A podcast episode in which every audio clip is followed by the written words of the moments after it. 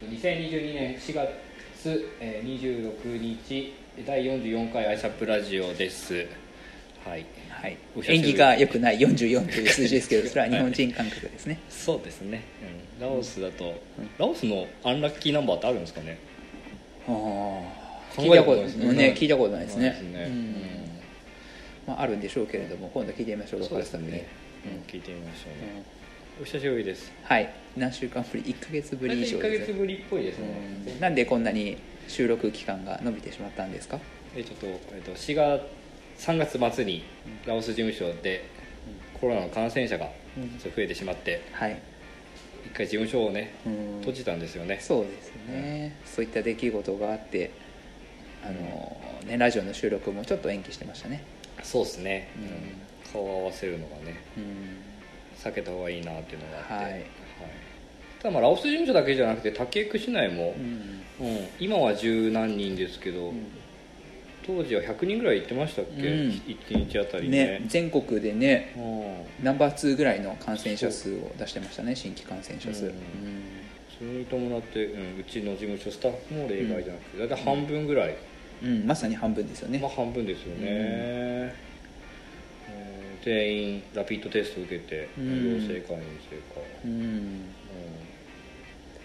っていう今日はそんな話ですね。はいラオスはい。事務所内での新型コロナウイルス感染拡大のお話をしましょはい。しましょう、うん、初め分かったのはあ一人の作前う、うん、COVID にかかってしまったっていうのはそうですね。体調を崩してで簡易抗原検査を受けてもらったところ陽性が分かって、うん。あそれが分かって私たち、ね、アイサップスタッフ全員が濃厚接触者だというのが分かり、ね、それぞれが簡易検査を受けてもらって、そうですねでもタカさんとね私はうん。運よく陰性でしたけれども、何が違ったんですかね？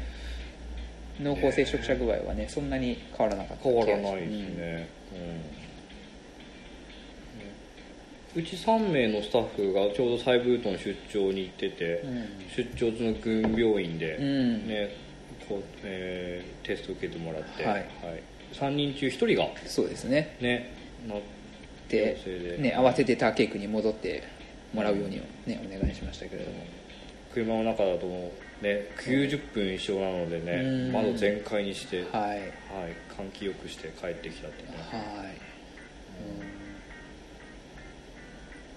うん、ああでもね今1ヶ月が経ち、うん。ね、感陽性者になったラオス人スタッフも含めてほぼほぼ全回復しましたね。そうですね。うん。多少後遺症残ってる方はいますけどうもん疲れやすはいいとか、咳が残るとかありますけれどもうんうんうんうん。通常業務は、ね、そうですね。戻ってうん。来週からはまたサイブートの出張も始まり、うん。はい。うんなんと遅れ取り戻していきたいですね。そうですね。遅れをもとと取り戻しつつ、ね、二次被害は防ぎ防ぎたいので、ねうん。出張前にはもし、ね、体調管理の、ね、チェックは、ね、徹底したいですね。そうですね。うん。で今回何が驚いたかっていうと、そのラピッドテスト以外の PCR チェックしてもらったじゃないですか、うん。県病院で。うんで3人にしてもらったんですけど、うん。3人中3人ともうん。あの陽性の場合は翌日連絡来る、ない。うん。陰性の場合は連絡ない、3人中3人ともい翌日連絡ない。ねびっくりしましたね、はい。完全に陰性だと思っていたところで陽性だったということが後日問い合わせで分かったんですよね。問い合わせで分かったっていう。ね。しっかりしてくれというところはありますね検査体制。いや心配ですよね。うん。きっと私たちだけじゃないでしょうからねそういったねことが起こっているのはね。うん。自分の知り合いもなってて、うん。うんその人はラピッドしか受けてないんですけど、うんうんただ感染したものうん。の感染当日が誕生日だったから、うん。フェイスブックで友達を招いてうん。ました、ああなるほど。でもそれはねそのよ予想できなことですからね。誕生日の日に自分が感染していることは分からずにね開いたわけですよね。誕生日会をね。そうですそうです。そうです、はいまあだいぶねそのあのレギュレーションがね緩くなりましたからね。行動の自由であったりとか、確かね50人以下の集会であればね自由に開けるようなレベルの、うんうん。うんうんあのレギュレーションなのでそういう意味では誕生日会を開くっていうのはね往々にしてあり得ることだと思いますが。うん100人以上だと全員 PCR 受けなきゃいけないとか、うん。あ違ううんラピードテスト受けなきゃいけないとかっていうレギュレーションありますけどね、うん100人以上の会議ってなかなかねないですよね、うんうんうんうんうんとりあえず ISAP 事務所としてはこのコロナの波をひとまず乗り越えたですからね、うん。うん。まあ、教訓を生かしながらちょっとね。そうっすね。はい。また数ヶ月後に同じことを繰り返さないように。うん。レッスンランは何でしょうか？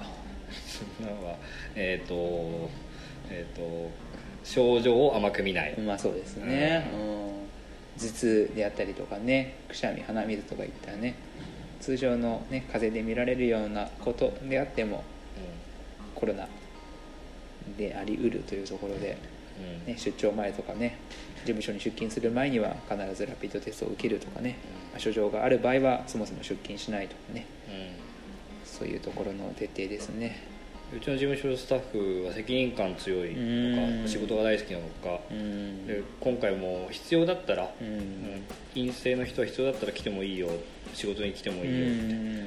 連絡して、うん。で症状がないから来るわって来てみたら、うん。実際見たらもう咳はするし、すごい体もだるそうだったりとかっていうケースもあったんで、やっぱうん。本人の自己申告だと限界があるのかなと、そうですね。本人に任せるのではなくって周りがね気づいてストップをかけられるようにしたいですね。そうですねそうですね、うん。うん。なんで5月以降はお互い観察しながら、うん。声かけ合いながら、うんうんうんうん。ね、広げないように注意しましょう、うん。うん。はい。はい。5月出張予定あるんですか？4日から6日に、えー、と昆虫養殖関連で再ブートン。来週ですよね、うん。来週ですね。久しぶりの出張じゃないですか久しぶりの出張っすね。2月ぶりぐらい、ん。3月行ったっけ、うんうんな感じか。うん何しに行くんですか？えっ、とついに一般世帯うん他の世帯に、えー、とオリエンテーションして養殖事業始めたい人って声かけをして、うん希望者を募る。うんうん楽しみですね。楽しみ。反応がね本当うんたくさん写真とビデオを撮ってきてくださそうっすね。言うても自分が来てからは来てからはすでに始めてる人ばかりだったのでゼロからスタートするって今まで見たことなかったい、うので、ん。ね、そうですね。これから始めたいって思ってそうそう。くれる人それをねうん一緒に始められるのは非常に嬉しいねです。どういう人がね手を挙げてくれるのかって気になりますよねねねね。うん単純に考えるとねそのすでにねあの昆虫養殖してるパイロットファーマーの近所の人とかね、うん。他ね手を挙げてくれるのかなとかね間近で見てる人ほどね自分もやってみたいって思ってくれるのか。うん。うん気になりますね。